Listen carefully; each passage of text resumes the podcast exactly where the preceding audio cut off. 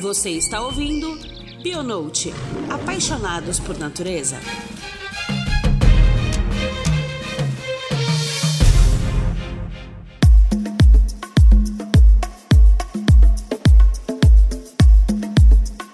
Queridos ouvintes, bem-vindos ao nosso Bionote. Mês passado, conversamos sobre o estudo da bioacústica e como essa área vem se tornando cada vez mais uma importante ferramenta para a conservação. Então, Pegando carona nesse tema, convidamos para o episódio desse mês uma pesquisadora especialista em aves, porque se existe um profissional que utilize mais gravadores, sonogramas e playbacks que os ornitólogos, eu desconheço. Nossa convidada, Cecília Licarião, é bióloga, mestre em Ecologia e Recursos Naturais pela Universidade Federal do Ceará e coordenadora geral do projeto Aves de Noronha uma iniciativa que une ciência, turismo e educação em prol da conservação de aves em Fernando de Noronha. Só imagino quanto deve ser maravilhoso esse trabalho. No episódio de hoje, vamos conhecer um pouco mais sobre os materiais e métodos que a Cecília utiliza em campo e a importância de cada um deles. Cecília, seja muito bem-vinda ao nosso Bionote. Estamos muito felizes de ter você aqui hoje. Obrigada, Ju. Estou muito feliz de estar aqui com vocês hoje para falar um pouquinho sobre essa aventura que é estar em campo, de ouvidos e olhos bem abertos para poder registrar tudo que nos cerca. Muitíssimo obrigada. A gente que agradece, né? O tempo, eu falo, o tempo de cada um tem sido cada vez mais precioso. Então a gente fica muito, muito agradecido quando a gente sente que as pessoas doam esse tempo pra gente e pra gente poder trazer bastante informação para as pessoas. Tamo junto. Então vamos lá, para a gente começar, Cecília, a gente sabe que os estudos com aves são alguns dos mais regulamentados no país devido ao CEMAV que promove e pesquisa a conservação de aves silvestres em todo o território brasileiro. Você pode nos contar um pouco como funciona a licença para o estudo, coleta e anilhamento de aves? É muito importante a gente ter um órgão, né, como o CEMAV, à frente de tudo isso, porque realmente a gente tem mais segurança dos estudos que a gente desenvolve na área. A questão da licença é algo relativamente simples, existe uma plataforma que você submete detalhadamente tudo que você vai fazer em campo. É, então, no nosso caso, por exemplo, a gente faz anilhamento colorido, a gente captura as aves com rede de neblina. Uhum. É, então, tudo isso tem que passar detalhadamente pelo sistema deles. E esse sistema é federal? Esse sistema é federal. E aí, eles fazem uma avaliação sobre os métodos que a gente propõe fazer e as referências bibliográficas. Então, tudo é, exige uma série de, de respaldo científico, né? Caso você vá propor alguma metodologia nova, demora um pouquinho pouquinho mais para a licença ser liberada. Às vezes uhum. você precisa discutir ali um pouco mais profundamente, provar é, para aquelas pessoas que a metodologia que você está propondo ela é boa, ela é segura, né? Que em primeiro lugar é a segurança dos animais. Então é, é um procedimento bem, bem, digamos assim, fácil e rápido, uhum. a não uhum. ser que tenha alguma coisa assim mais, mais diferente. É, e eles têm um suporte muito bacana, então qualquer dúvida que você precise tirar, você pode entrar diretamente em contato com eles. E uma pergunta que muita gente me faz é se para você é, anilhar colorido você tem que ter uma licença específica. Uhum. Não, não precisa. Precisa apenas constar na licença de anilhamento que você está pedindo para executar aquele trabalho que você vai anilhar colorido. É, porque o anilhamento envolve captura, né? Quando é ave silvestre. Exatamente. A gente, no caso, usa rede de neblina, tem, tem alguns tipos de redes diferentes, a nossa é aquela mais comum, né? Que são as hastes e, e, as redes de ponta a ponta, porque a gente só anilha dois passeriformes pequenininhos, que é o Vírus gracilihortis, que é o cibito, e a Helene ridleyana, que é a cucuruta, que são as duas espécies ameaçadas de extinção da ilha. Então, também tem um, um cuidado muito específico com a questão das espécies ameaçadas. Uhum. É, não precisa de uma licença exclusiva para espécies ameaçadas, ameaçadas, mas precisa deixar é, claro ali quando você vai pedir é, essa licença quais são as espécies. Então você tem que descrever exatamente quais são as espécies que você tem objetivo de capturar. Até porque eles precisam analisar para deferir ou não, né? Exatamente. O nosso caso, né, as espécies que a gente estuda são muito abundantes na ilha. Mas, por exemplo, é a rolinha do Planalto, que é uma espécie ameaçada de extinção, super restrita a um território. Então, não sei como, como não, não conheço ninguém que trabalhe com anilhamento delas, nem sei se tem. Mas se caso tivesse, eu tenho certeza que seria algo que seria levado para um número maior de pesquisadores especialistas da área para ver se valeria a pena ou não é, anilhar essas espécies. É, o soldadinho do Araripe, que é uma espécie endêmica aqui da Chapada do Araripe, no Ceará. Eu lembro que tiveram estudos com anilhamento colorido e passou muito tempo sem ter, e agora eles estão começando a voltar. Então tem uma série de cautela, né? Uhum. Pode ser que a espécie seja muito sensível, né? A gente, os anilhadores têm um termo muito comum para algumas espécies que é, o bicho é morredor, a gente fala, que é quando cai na rede, rapidamente ele pode morrer, como os piprídeos. É, uhum. É, então, espécies desse tipo, se você for pedir uma licença exclusiva para anilhar é, essas espécies, então pode ser que envolva um pouquinho mais de cuidado, é, no sentido mesmo de, de, com a, de cuidado com a espécie, né? Uhum. Mas no nosso caso, como são dois, apesar de serem endêmicos e ameaçados, são duas aves super tranquilas. A gente nunca perdeu nenhuma na rede e são bichos bem, bem resistentes. Para serem endêmicos de ilhas, tem que ser bem resistente, né? Ao longo é. da evolução, eles têm, devem ter passado por maus bocados para sobreviver. O processo evolutivo já foi mais rigoroso, né? Sim.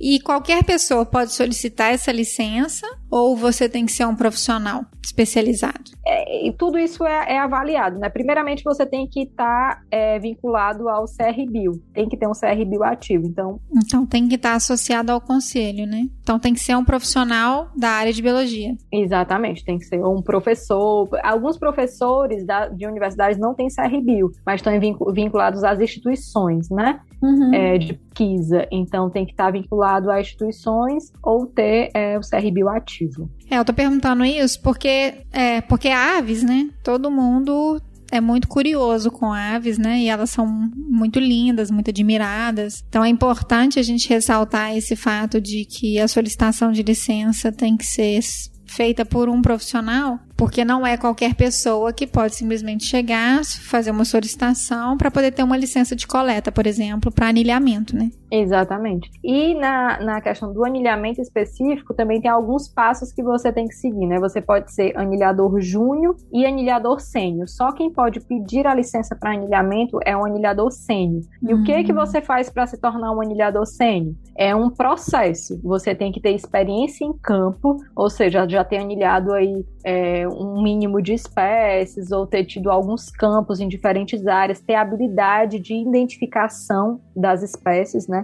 Que a gente nunca pode anilhar uma ave sem saber com certeza qual a espécie. Uhum. Então, você tem que, depois de ter tido essa, essa, esse conjunto de experiências, você faz o cadastro no, no site do, do, CISB, do, do, do, do ICMBio e você tem que anexar duas cartas de, de recomendação, né, no Sistema Nacional de Anilhamento, perdão, o, o site que você entra no SNA. E aí, diante da, do seu histórico, da sua experiência e com essas duas cartas de, de recomendação, aí sim você pode ter essa, essa licença de anilhador sênior. Ah, isso também é importante saber, né? E quais são os preparativos pré-campo que ornitólogos devem providenciar para um trabalho bem sucedido?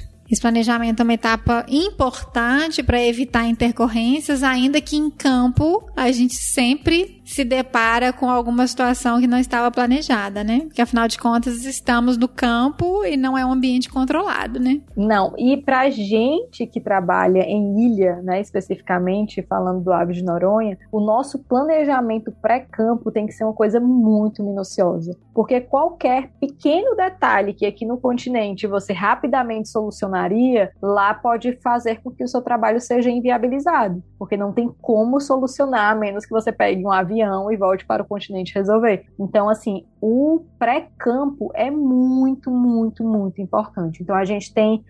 Eu sou uma pessoa muito organizada, eu tenho muitos checklists, eu tenho checklists para tudo que você possa imaginar. então. Ou seja, façam um checklist, né? É, façam um checklist, é muito importante. Porque tem muita coisa que aparece de última hora que você não lembra de um detalhe. Por exemplo, a campanha a primeira campanha desse ano, a gente não levou quantidade suficiente de cordinha para amarrar as, as redes as, as hastes na, nas árvores. É uma coisa super simples. Em qualquer armazém no continente que você vá, tem opções de diferentes cordinhas. E Noronha não tinha. Você vai na esquina e compra, né? Não tinha esquina que desse jeito em Noronha que tivesse essas cordinhas. Então a gente teve que pedir para uma pessoa uma outra coisa e adaptou. E era acabou que não era um material muito muito bom, né? Não facilitava tanto o, o, o processo de amarrar e desamarrar. Então a gente sempre faz checklists. Eu me organizo muito, principalmente com a questão das impressões. Como a gente trabalha com anilhamento, a principal coisa é a tabela com seus dados. Então, se uhum. aquilo não tiver muito bem organizado, muito bem estabelecido, você não consegue ter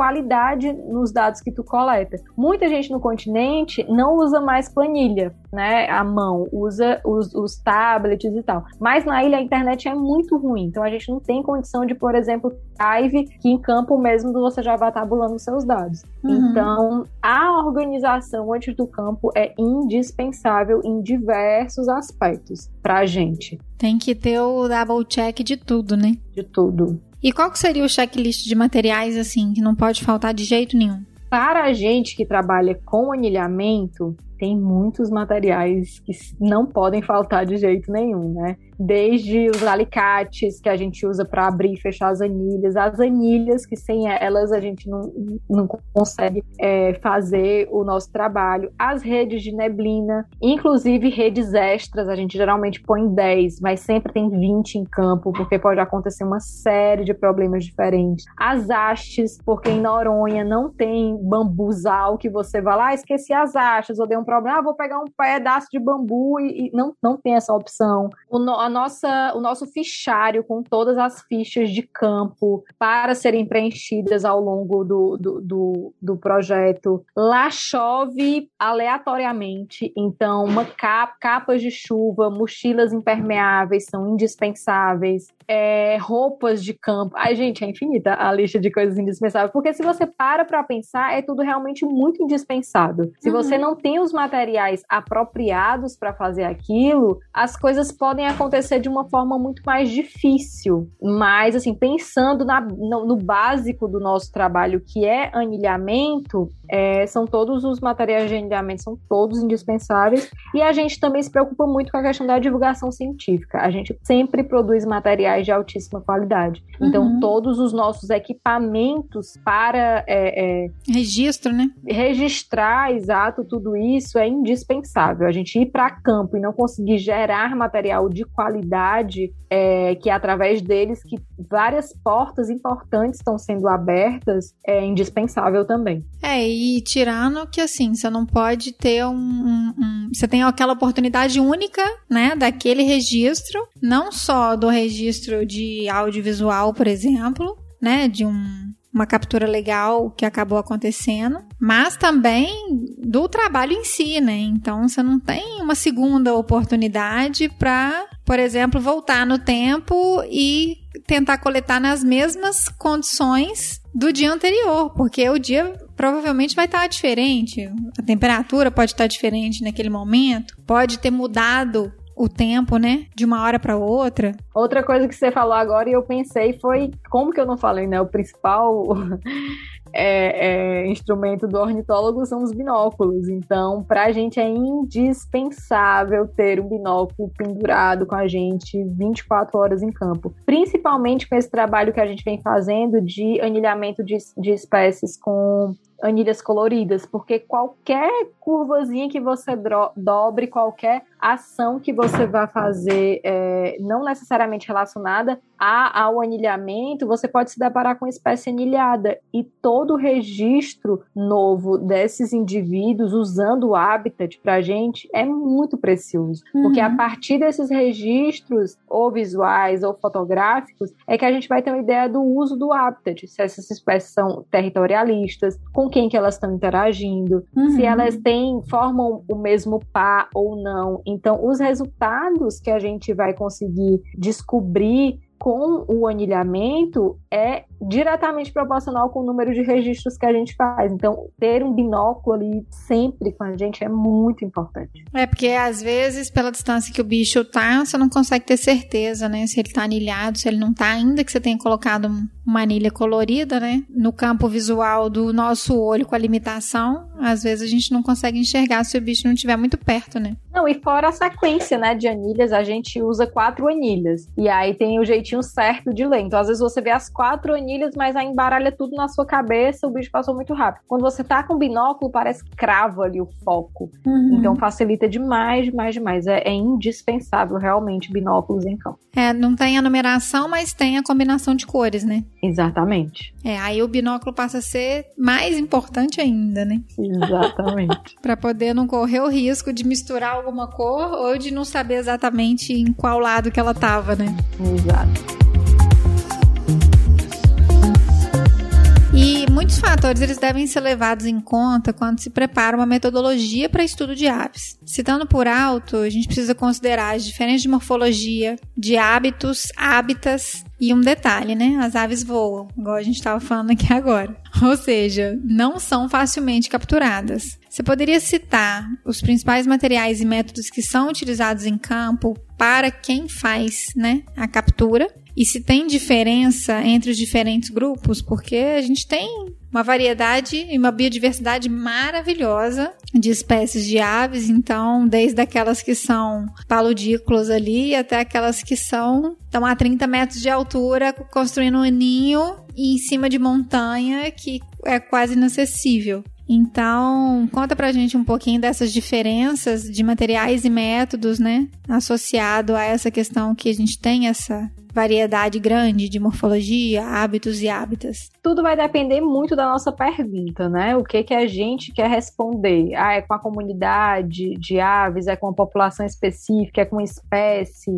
é como que é? Em Noronha, a gente é muito restrito, as nossas perguntas são muito restritas às espécies ameaçadas de extinção que uhum. são seis. E são seis da mesma ordem, por exemplo? Não, são ordens diferentes, né? Tem as espécies marinhas e tem as espécies terrestres, que são os passeriformes. Ou seja, elas têm hábitos e hábitats diferentes, né? Exatamente, são de mundos completamente diferentes, né? O, a, o mundo do passeriforme é a ilha. Ele alimenta, reproduz, faz todo o ciclo de vida dele na ilha. As espécies marinhas não, elas de repente só se reproduzem e se alimentam a 200, 300 quilômetros daquele local. É, às vezes são pelágicas e passam a vida inteira no mar e vêm para a ilha só para reproduzir. Então são histórias completamente diferentes. Então, dependendo da pergunta que tu queira responder, tu vai usar um método completamente diferente. Uhum. Por exemplo, é, o, é, em relação à pardela de asa larga, né, o Puffinus liminieri, que é uma espécie criticamente ameaçada de extinção, que antes reproduzia em dois pontos no Brasil, que era no Espírito Santo e em Noronha, e nos últimos anos a gente só vê ela reproduzindo em Noronha, inclusive nos últimos dois anos sem registro.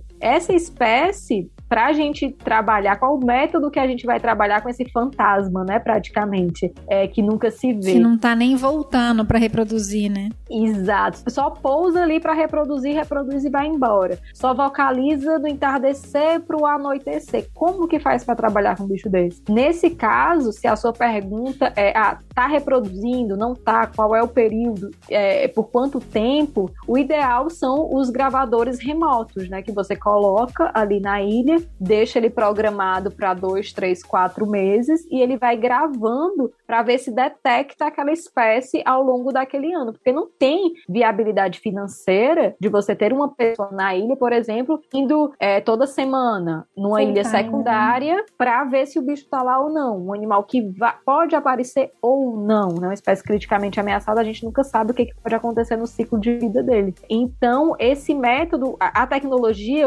hoje, né, auxilia a gente gente imensamente nesse sentido, porque a gente não tem recursos de pessoas também, né, para desenvolver esses trabalhos. Então, essa questão do monitoramento bioacústico, é, que você coloca um equipamento lá e ele dá conta de responder aquela, aquela pergunta é, sozinho, digamos assim, auxilia uhum. demais a gente. É, a gente conversou muito sobre é, bioacústica no episódio passado, né? E de fato, assim, a tecnologia desses gravadores passivos, ela chega para poder estar quando você não está. E ainda com um diferencial de que não interfere no comportamento do animal em virtude da presença humana, né? Então, o registro que você tem dali é aquele registro genuíno, daquela interação ali sem a presença humana, né? Isso é sensacional, porque isso te permite, inclusive, ter respostas que, se fossem as pessoas indo lá coletar os dados, seria impossível. Então, isso permite um aprofundamento muito maior na, na, nas respostas dessas perguntas que a gente faz. Assim como as câmeras TREP também. Às vezes a gente quer entender, por exemplo, um comportamento reprodutivo.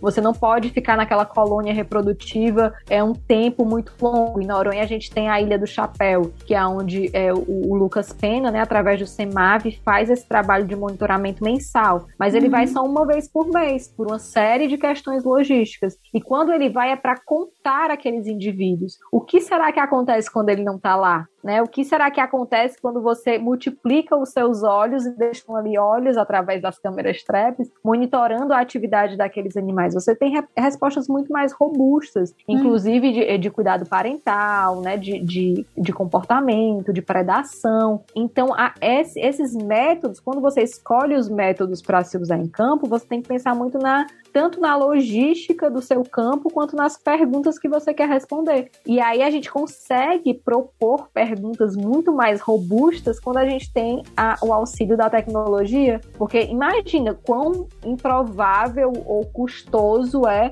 você ficar, sei lá, uma semana numa ilha secundária com acesso super é, restrito à alimentação, a, a, até um local para você dormir, monitorando o comportamento desses bichos, influência que você está lá vai causar naquele comportamento. Uhum. A diferença que é quando você deixa um equipamento ali monitorando absolutamente tudo. Então é muito importante você pensar é, em quais métodos você pode usar. Na ilha principal, a gente usa muito a rede de neblina, que é um método utilizado, é, que, que, as redes de neblina têm várias variações, né? Dependendo é. da espécie que você queira pegar, a malha vai ser maior ou menor. Tem uma coisa super curiosa na, lá que de espécie terrestre só tem o cibito, a cucuruta e a ribação que é a Zenaida auriculata. É muito engraçado. Quando a, a, a ribaçã cai na rede, você chega perto, ela sai voando. Ela não fica em, emaranhada porque aquela, aquela rede não é boa para capturar ela. No meu mestrado, eu lembro que a gente já. O, o, problema foi ao contrário. A gente já levou redes com malhas grandes demais. E aí você parava e viu esse bicho e as cucurutas atravessando as redes. Passava no buraquinho. No buraquinho. Era desesperador.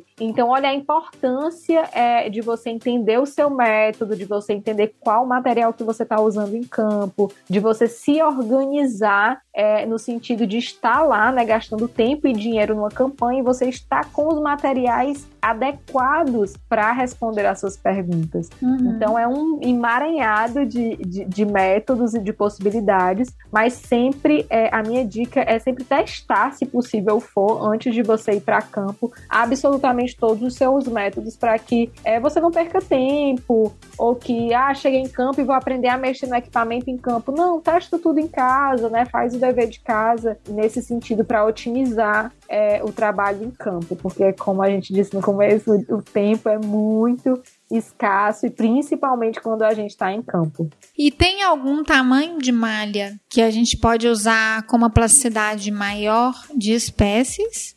Ou a gente precisa realmente definir aquela, a, a, a, aquele nicho ali que a gente quer trabalhar para poder definir o tamanho da malha? Eu acho que tem, eu não vou saber de cabeça agora o tamanho das malhas, mas a malha que a gente usa para cibite cucuruta é bem pequena, porque realmente eu já tinha tido uma experiência anterior com uma malha maior e não foi legal.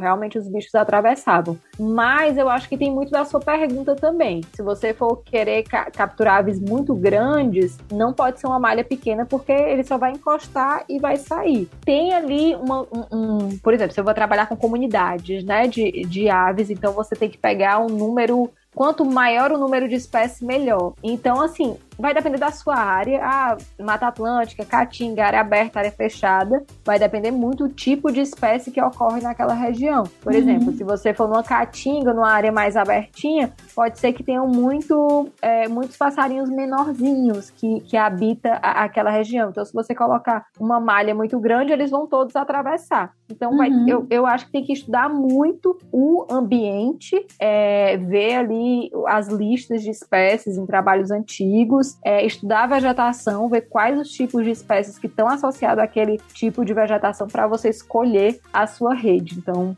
eu acho que vale a pena assim, esse estudo mais aprofundado nesse sentido, do que, ah, vou pegar uma muito generalista, pode ser que caiam uns bichos legais, mas pode ser que tenha algum específico que você queira, que é muito importante para responder essa pergunta, porque ele é uma espécie mais, menos generalista, né, que depende de um recurso específico e a, e, e a presença daquela espécie naquela área vai dizer muito sobre a qualidade do habitat, por exemplo. Uhum. Então, acho que é importante levar em consideração todos esses detalhes. É, e também você não perder a oportunidade da captura, né? Porque Exatamente. Senão, se você usar na malha errada, né, pode ser que você perca a oportunidade de captura. E considerando assim, essa experiência que você tem, né, com as, as idas no campo e com o estudo de aves em geral, quais são as dicas que você daria para quem está iniciando os trabalhos com esse grupo? Para quais desafios, né, que esses pesquisadores devem se preparar? Eu acho que para começar, filho, você vai acordar de madrugada.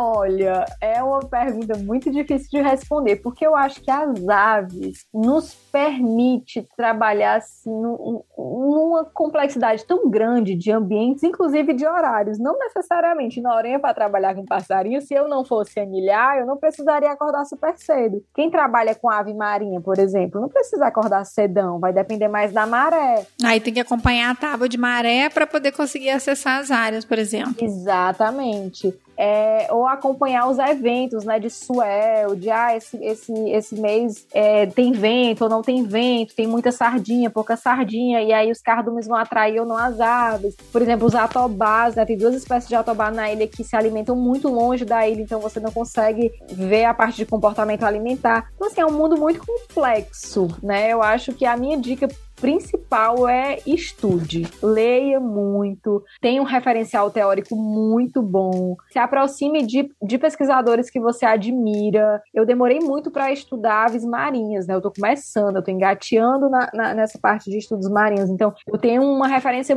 duas referências muito grandes que, que são muito bons nessa área é, aqui no Brasil, que, que é o Leandro Bugoni, o Guilherme Nunes, que são todos lá da, da, da Universidade Federal do Rio Grande do Sul, que é a única universidade de oceanografia do Brasil que tem nota 7, e é a nota máxima 7, para quem não sabe. Então, tenham referenciais bons, tente estagiar em locais enquanto você está na sua graduação, sabe? Uhum. Eu acho que os estágios abrem a mente da gente de uma forma tão importante. É, o meu primeiro estágio, eu descobri muito tarde que eu queria trabalhar com passarinho no final da minha graduação.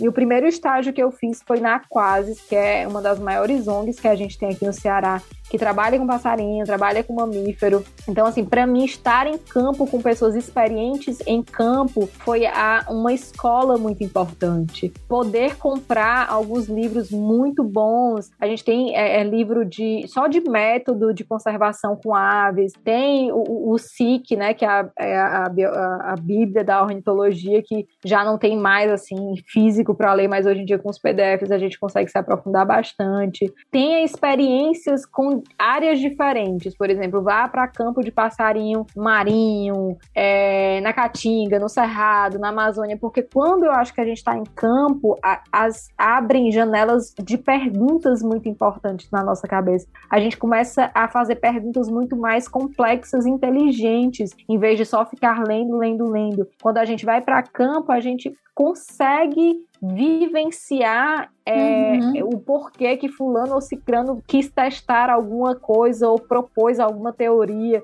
Ah, baseado em que essa pessoa propôs essa teoria? Porque ele foi lá para campo e de repente viu um comportamento. Baseado na prática, né? É. Exatamente. E você consegue fazer é, conexões muito importantes, sabe? É, então a minha dica é vá para campo, estude, tenha boas referências e leia muito. É isso aí, eu falo que hoje a gente tem um, uma condição de acesso à informação muito fácil. A gente tem informação disponível onde você quiser. Você procura e você consegue achar. Então, o diferencial que uma, um pesquisador pode trazer hoje é de fato aprofundar nesse conhecimento, que só ter acesso não te traz conhecimento. Você precisa estudar para você aprofundar. E também saber analisar dado. Isso é muito importante. É, muitas pessoas. Eu escuto algumas pessoas falando: ah, eu não sei, vou pagar alguém para fazer, eu vou pedir para alguém fazer. Em algum momento você vai ter que sentar na sua bundinha, chorar lágrimas de sangue e aprender o básico da estatística. Tem que saber. Tem que saber. Uhum. Eu sofri muito. No meu mestrado, a parte que mais sofri foi na parte de análise de dados, mas eu tive um orientador muito bom que ele fazia questão de, Cecília, eu te explico todos os detalhes, mas senta aqui que eu vou te mostrar, vai trabalhar no R? Vai trabalhar, vai ser chato pra caramba. Ai, não entendo nada de programação, não sei o que é uma nova, não sei o que é um teste qualitativo ou quantitativo. Tem que saber, porque na hora de você delinear o seu método, você tem que ter uma noção. Ah, será que uma repetição de quatro é bom ou ruim? Será que esses dados uhum. estão independentes ou não? Porque senão, quando você for querer transformar os seus dados é, em ciência, né, em resultados publicáveis em revistas, pode ser que a pessoa diga: não, esse tá tudo errado, não faz sentido, seus dados não são independentes, você uhum. pensou que ia responder algo e não tem como responder isso porque tá tudo sobreposto. Então é muito importante ter uma base boa de estatística. Não precisa ser o bambambam, bam, bam, não precisa ser apaixonado, né, por analisar os dados uhum. e e rodar os programas. Não precisa ser, inclusive, você a pessoa que vai rodar todas as análises, mas você precisa entender por que, que aquelas análises foram escolhidas. Até porque, senão, pode ser que a unidade amostral que você escolha ela não seja aquela mais adequada para o tipo de teste que você vai fazer, por exemplo. Exatamente. E, assim, o, o, seu trabalho envolve tanto a observação, né? Você falou que você utiliza tanto os binóculos para observação das espécies, as metodologias de, de coleta através das redes de neblina, né? E quando a gente quando você tem essa, essa possibilidade de captura para poder anilhar os bichos, quais são os equipamentos e os processos utilizados para avaliação e marcação? Como que é o processo desde a hora que você instala essas redes até o momento que você captura, que você marca e que você solta o bicho? É, a gente tem que primeiro tudo tudo é baseado, tudo é direcionado pela pergunta, né? Pelo uhum. objetivo. O nosso objetivo em Noronha é pegar o máximo de animais possíveis para que a gente consiga começar a delimitar, por exemplo, a área de vida ou acompanhar os indivíduos. Então a gente, a primeira coisa que faz quando chega é qual é a área que eu posso instalar essas redes. Uhum. É, é uma área aberta, é uma área fechada, é uma área próximo de, de árvores que tenha itens alimentares. Então, a escolha da área que você vai instalar as redes é muito importante. Depois, você tem que limpar a área para instalar essas redes. E aí, você vai decidir, né?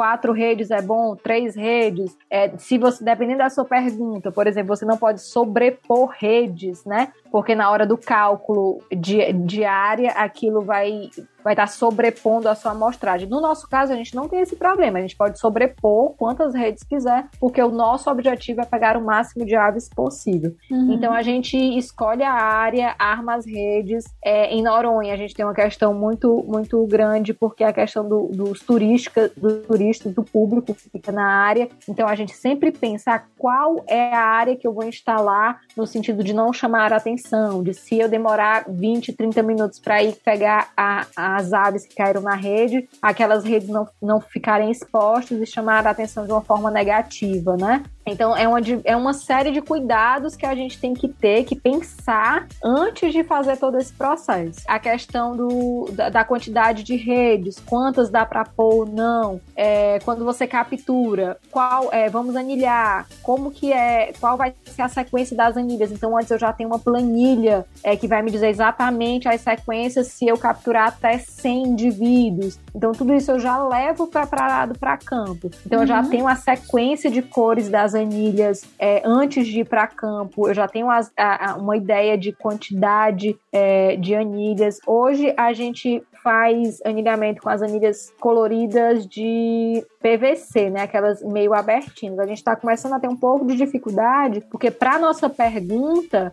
é, parece que elas não são tão. É, não tem uma longevidade tão grande estão é, começando a quebrar e tal. Então a gente já tem que adaptar, por exemplo, para as anilhas de alumínio. E aí a gente já fez um teste. Ah, será que vai ficar muito pesado, já que a gente usa quatro anilhas de alumínio? Quando uhum. a gente pesou é exatamente o mesmo peso das, é, das anilhas de PVC. Então, é, tem uma série de cuidados ao longo de tudo isso. An quando você vai fazer anilhamento, antes de você abrir a rede, a base do campo já tem que estar ali mais ou menos encaminhado, porque quando todas as redes estiverem abertas, obrigatoriamente a base tem que estar é, pronta, porque vai que cai um monte de bicho na primeira rede. E aí você uhum. vai fazer o uhum. que com aqueles animais na mão, né? Tem que começar a processar. Então é uma série de cuidados que você tem que ter ali no momento de aplicar o, o método, né? Digamos assim. Até para você ter um pouco desse controle, né? Da quantidade de bichos potenciais que podem cair, para você poder dar conta de capturar, anilhar e soltar, né? Exatamente, exato. São, assim, é uma série de, de detalhes e de cuidados que só o tempo em campo vai te, te mostrando, porque às vezes você tem ah, dois campos muito tranquilos, zero ocorrências, zero estresse. E aí, por exemplo, esse nosso último campo foi super conturbado porque chovia todo dia entre seis e meia e sete e meia da manhã. Então as redes já estavam todas armadas, a gente já estava processando o bicho, aí vinha uma nuvem mesmo só para deixar a gente maluco. E aí guarda os bichos, fecha a rede, espera a chuva passar, processa os animais, espera ficar mais quentinho para não soltar eles na chuva, aquece quem tiver que, que ser aquecido. E quando vocês guardam eles, vocês guardam eles aonde até a soltura? Se tiver muito quente, a gente tem um casacão e a gente bota dentro do casaco, fecha e fica ali quentinho com, com o calor do nosso corpo aquecendo eles. Uhum. Porque já, quando não chove, a gente deixa no varalzinho. Mas só que na chuva tem muito vento, né? Apesar de estar numa área coberta. Mas dentro de um saco de coleta, de um saco de contenção, né? Que é um saco de tecido. Exatamente. Entendi. E às vezes, eventualmente, acontece de ter que ter a coleta, né? Porque a captura é diferente de coleta. Então, só para a gente poder é, explicar esse parâmetro aí para o ouvinte, quando tem a captura, não necessariamente tem a coleta. Você pode só capturar, fazer o trabalho igual você faz, que é de anilhamento, pesagem, medição dos bichos, e depois você solta. E eventualmente, às vezes, a gente tem a coleta desses animais. E eu acho que é importante você trazer para a gente a informação que para onde que esse bicho tem que ser destinado, né? Caso ele seja coletado. É, assim, tudo vai depender da pergunta, mais uma vez. Né? No nosso caso, não envolve. A gente não tem nenhum tipo de pergunta que seja necessária a coleta. Porque poderia existir. Você pode coletar um animal para colocar é, em coleção de museu, quando não tem o suficiente, ou para fazer algum tipo de análise, alguma coisa. Atualmente, a gente não tem nenhuma pergunta nesse sentido. O que que pode acontecer? Mesmo a gente não tendo nenhuma pergunta dessa, pode acontecer de algum bicho vir a óbito, é, uhum. seja na rede, seja sendo processado, por uma série de fatores diferentes. E caso caso isso venha a acontecer, na licença do Cisbio mesmo já vem pedindo indicação de acaso ah, venha a ter mortalidade do animal, para onde que esse indivíduo vai ser direcionado. E aí sempre tem que ter uma universidade vinculada a, a esse projeto. No uhum. nosso caso é a Universidade Federal do Rio Grande do Sul,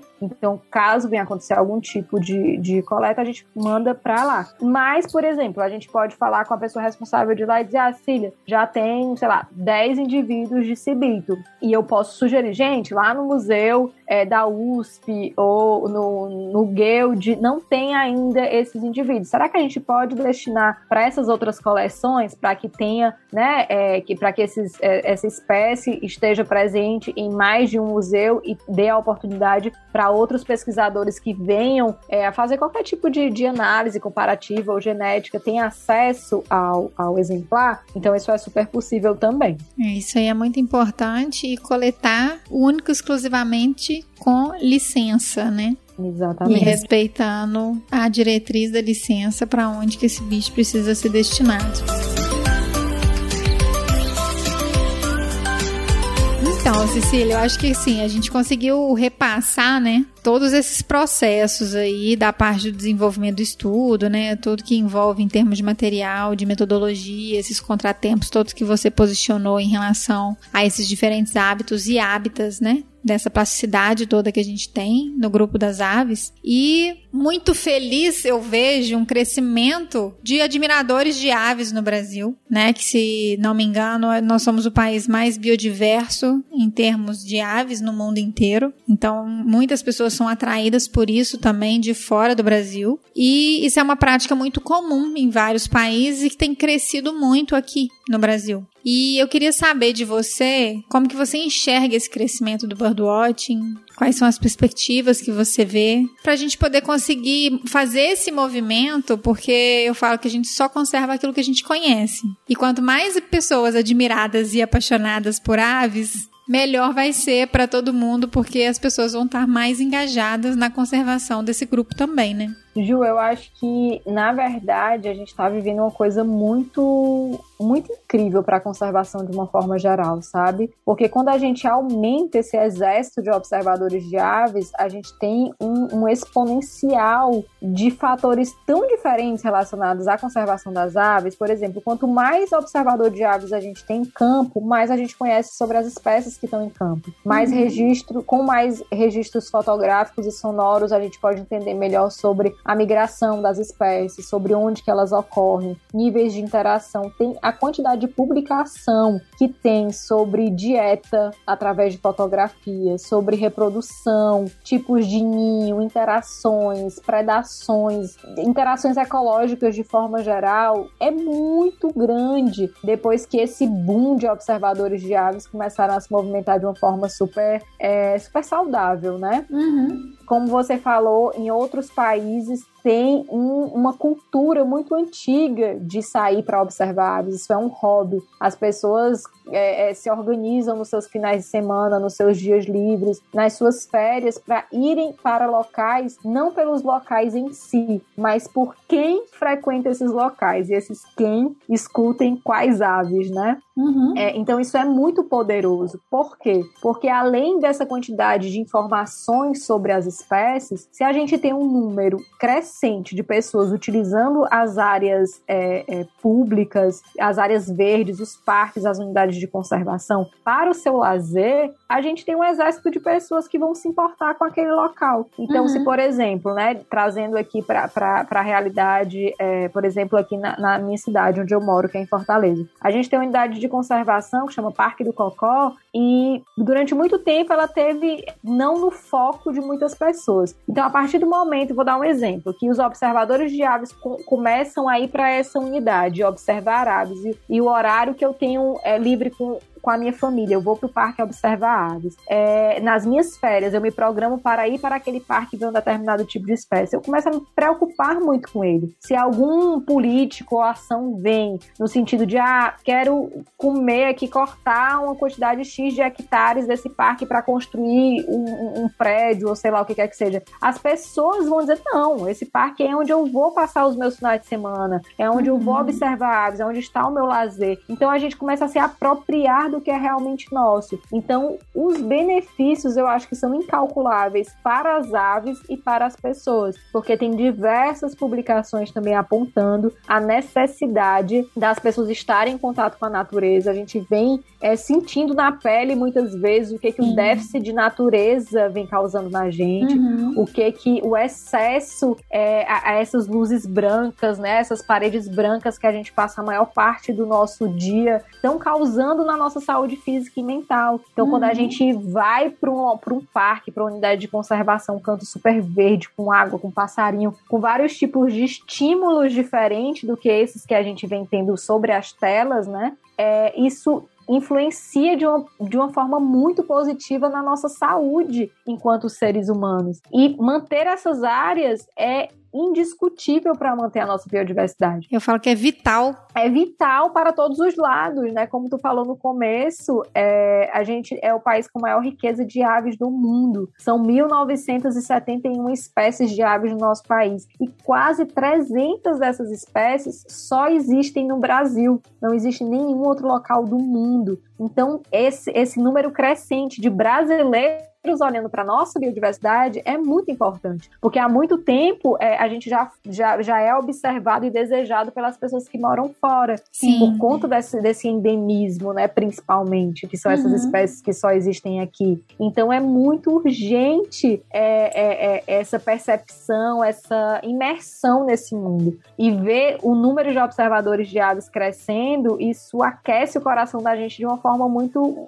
muito importante, porque não são os biólogos que estão indo para campo, né? Às vezes é o nosso pai, a nossa mãe, o nosso tio, um amigo nosso que é contador ou é. que tem uma profissão completamente uma assim, aleatória. Assim, é, não acredito que você gosta. É, né? Fulano é. falando nome científico de passarinho, eu digo, nunca imagino. Sabe a diferença de um suiriri para um bem-te-vi? Mas olha, a gente já começa a olhar com outros olhos. E é isso, é, é, é eu costumo dizer, né? Quem não gosta de passarinho, bom sujeito não é, porque quando quando você começa a observar esse mundo com outros olhos, não tem como você não se apaixonar. Não tem, ainda mais assim, cada um com um formato diferente, com uma cor diferente, com um canto diferente. Eles são realmente apaixonantes, né? Eu também fico muito feliz da gente ver esse crescimento assim e que a gente possa fomentar, né? Também ajudar a divulgar esse crescimento e trazer mais pessoas, né, para essa corrente. E eu costumo dizer que não precisa você viajar para você observar aves. Se você começa a olhar no seu quintal, ah, se mas eu moro num grande centro urbano, numa cidade grande e tal, em todos os quintais do mundo inteiro tem passarinhos. E não são só pombos. Uhum. Se você começar a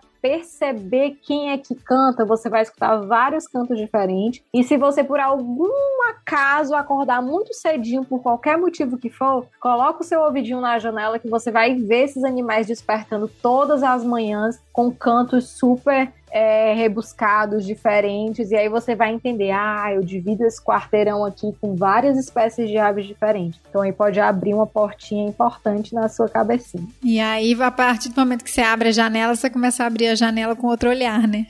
Exatamente. Aí a janela é porta, é tudo. Com certeza. Cecília, nossa, foi uma delícia conversar com você, da gente trazer esse assunto que ele é tão importante, né, para esclarecer para os pesquisadores, para quem trabalha com aves ou tem intenção de trabalhar com aves, conseguir pegar um pouco desse parâmetro de como que é feito esse trabalho te agradecer mais uma vez por estar aqui com a gente, contribuindo com um conteúdo tão rico. E eu gostaria muito que você passasse para as pessoas os seus canais de comunicação, que eu acho que vai ter muito mais conteúdo também, que as pessoas podem aprender e acompanhar um pouco mais de perto do seu trabalho. Bom, mais uma vez, muito obrigada por esse bate-papo. Espero que o pessoal que esteja ouvindo a gente tenha se divertido tanto quanto a gente. Quem quiser acompanhar um pouquinho mais o meu trabalho, eu tenho dois perfis profissionais dos dois trabalhos que eu participo, que é o Projeto Aves de Noronha, que é arroba Aves de Noronha. É, tem a Xalana Esperança também, arroba Xalana Esperança, que é no Pantanal, que é um projeto incrível também. E o meu pessoal é arroba Licarião, quem quiser acompanhar ou trocar uma ideia, tamo, estamos nesses três canais aí para somar e tentar fazer um pouquinho a diferença na conservação desse país. É, e tem muita coisa maravilhosa que vocês vão adorar ver. Então a gente vai deixar aqui no descritivo desse, do episódio também, para que todo mundo consiga ter acesso aos links, tá? Muito obrigada. Obrigada a você, um beijo, viu? Até a próxima.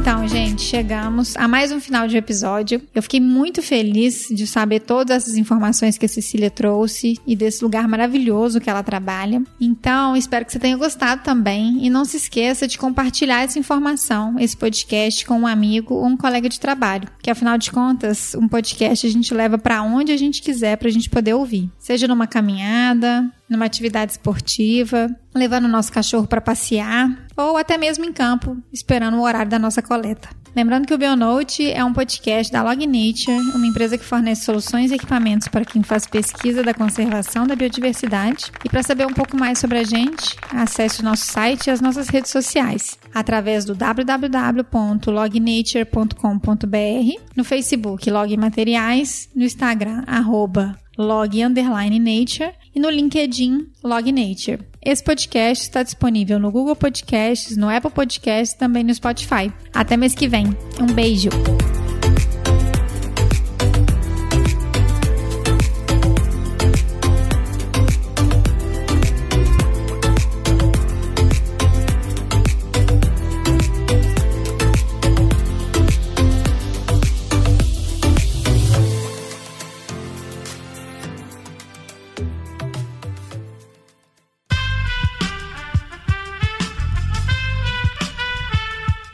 Podcast foi editado por Aerolitos Edição Inteligente.